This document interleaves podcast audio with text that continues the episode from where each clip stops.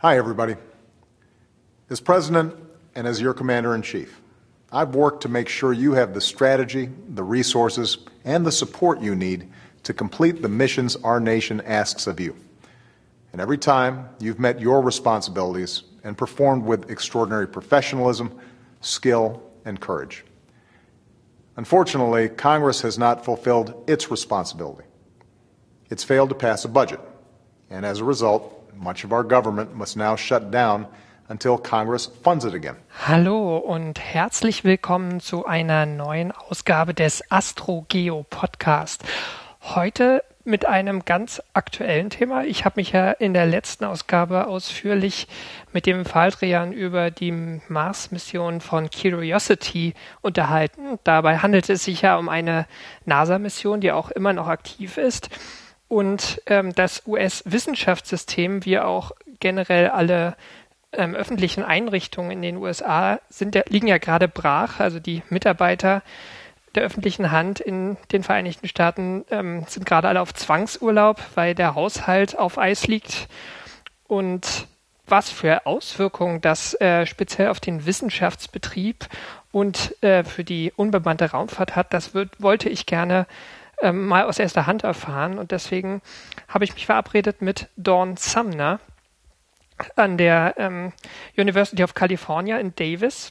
Und was sie macht, das erzählt sie am besten gleich am Anfang. Yeah, we usually say geobiologist. Um, I'm interested in how life interacts with Earth and uh, particularly uh, microbial communities like bacteria.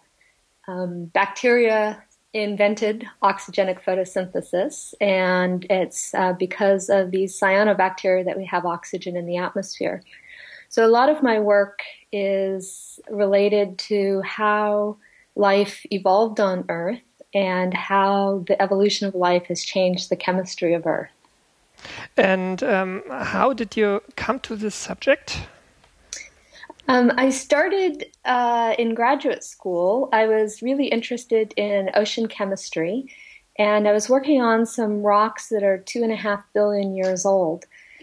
And when looking at those rocks, um, there was a whole suite of them with little bits of organic matter in them that uh, were made by some of these microbial communities. And it was very clear from the textures in those rocks that the um, microbes had had changed the way the crystals formed. The uh, calcite crystals were growing on the mats, and depending on the uh, geometry of the microbial community, which is what we call the mats, um, the uh, crystals formed or they didn't form. And that really got me into thinking about how life influences the local chemistry and then the larger scale chemistry, in particular, uh, the importance of oxygen and how elements like iron are distributed on Earth and sulfur and, and other very important elemental cycles. Okay, so as I understand it, you came from the part of, of geology and maybe chemistry, and uh, you you got into biology. Uh, yes, so I consider myself mostly a geologist. I really like doing field work going out and looking at rocks um, and the relationships between them. Uh, but I work very closely with biologists uh, who understand the details of the processes that go on within biological systems. Mm-hmm. So, um, just want to um, get an idea what you're working on. So, you, what what is your your your usual uh, day? So, what what do you do in your current work? I'm a professor of geology at uh, the University of California, Davis.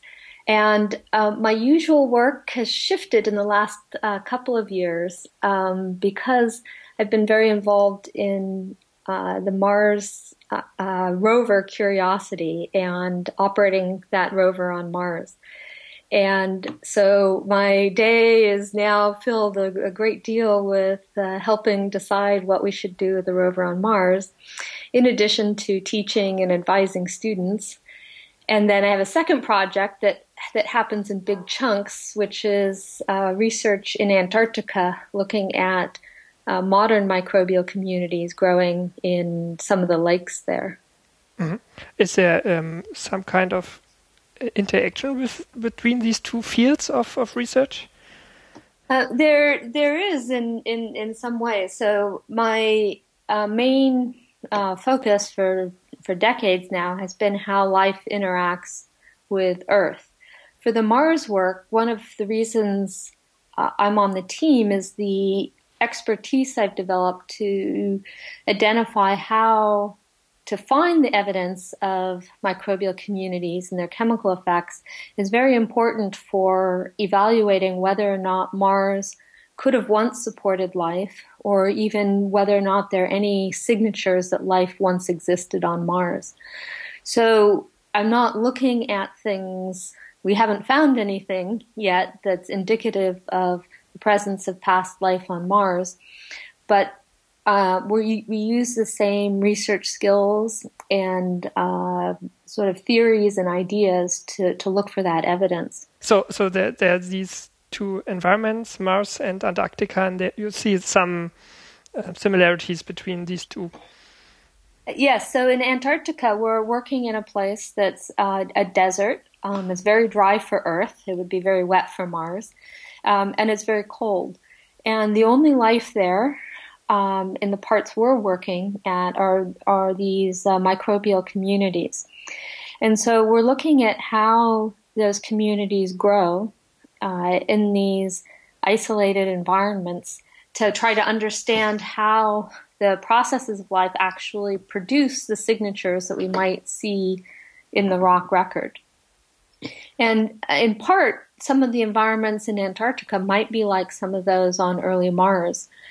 Um, the the area is very cold and these lakes are, are covered in ice and that, that changes the way that sand and mud gets distributed um, in the lakes.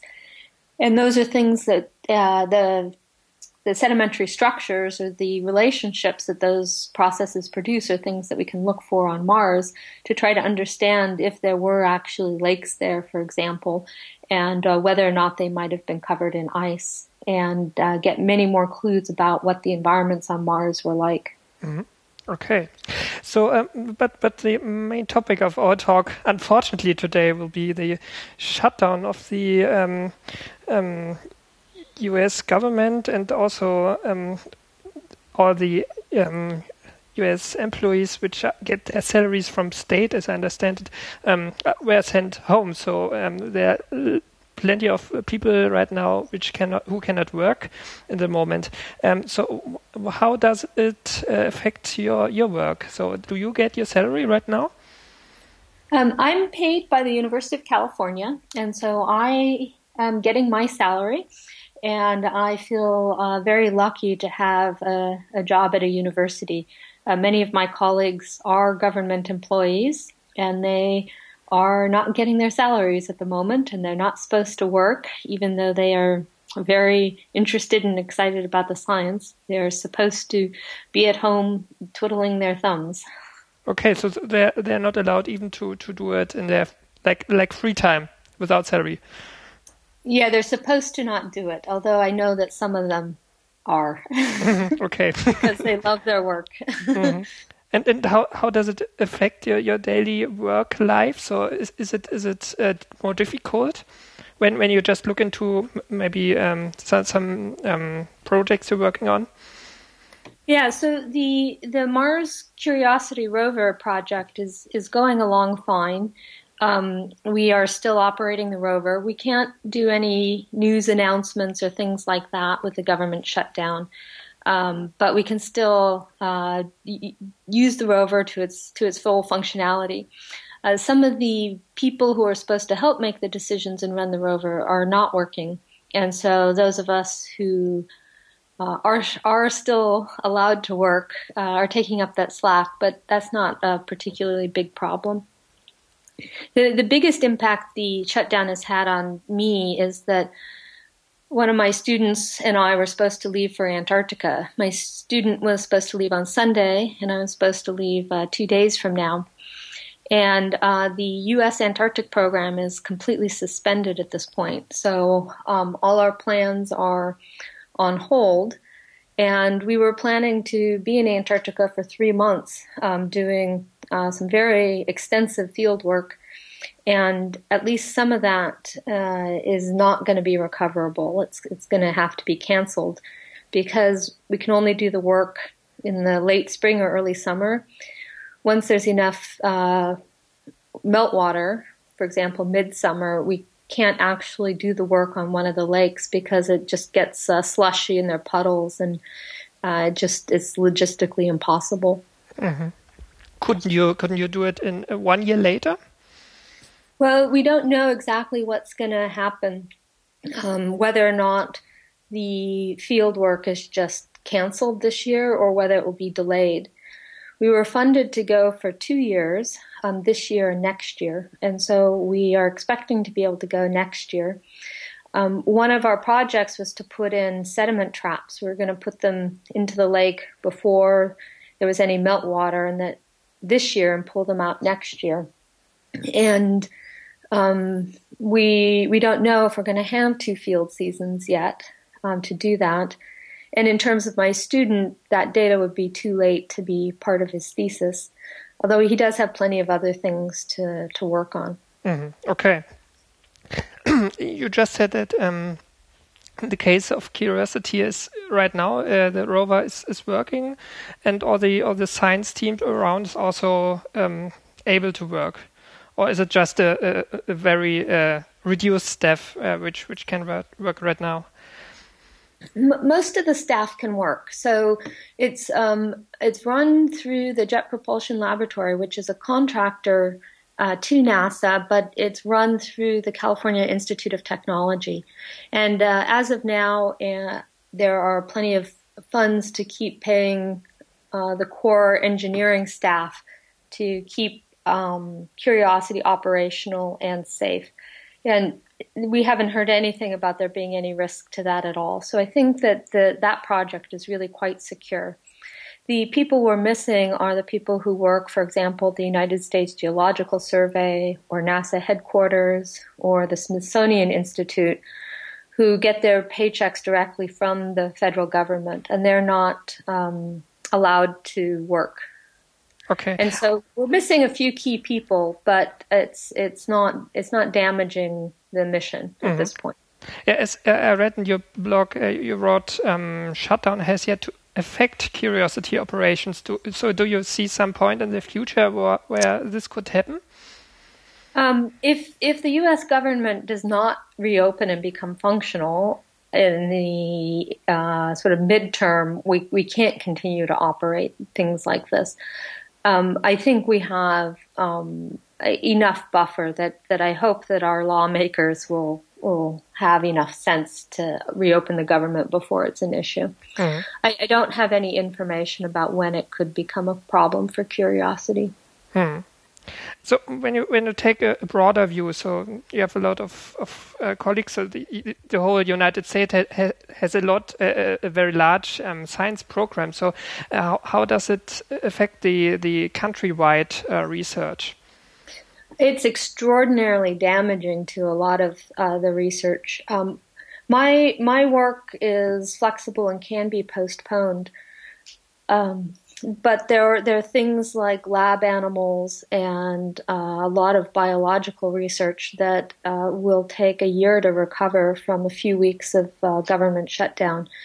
Um, animals live, and they uh, when they're not being uh, properly uh, cared for and managed, um, it, it can cause irreversible problems. The other huge, huge impact is on environmental monitoring. Um, most environmental monitoring requires regular observations, and when you don't have those, when you miss uh, weeks, months, years, in the case of Antarctica, some observations won't can't be made this year at all um, at this point. Uh, you you it becomes very difficult to separate out the random fluctuations from the long term trends.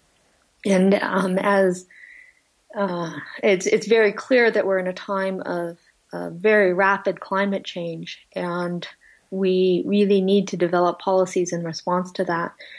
And so I would say that one of the biggest impacts of the government shutdown is the, the damage to our understanding how environments are changing and our inability to monitor them um, with government support at this point.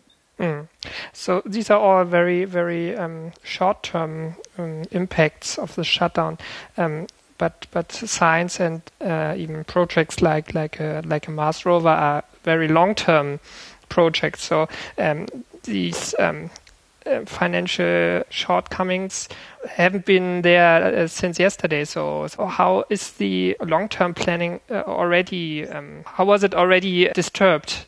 Yes, yeah, so the, the long-term science funding in the United States has been um, uh, going down relative to what the science community has been trying to do um, for about a decade, and um, one of the examples of that is NASA pulling out of the collaboration with uh, ESA on the ExoMars rover.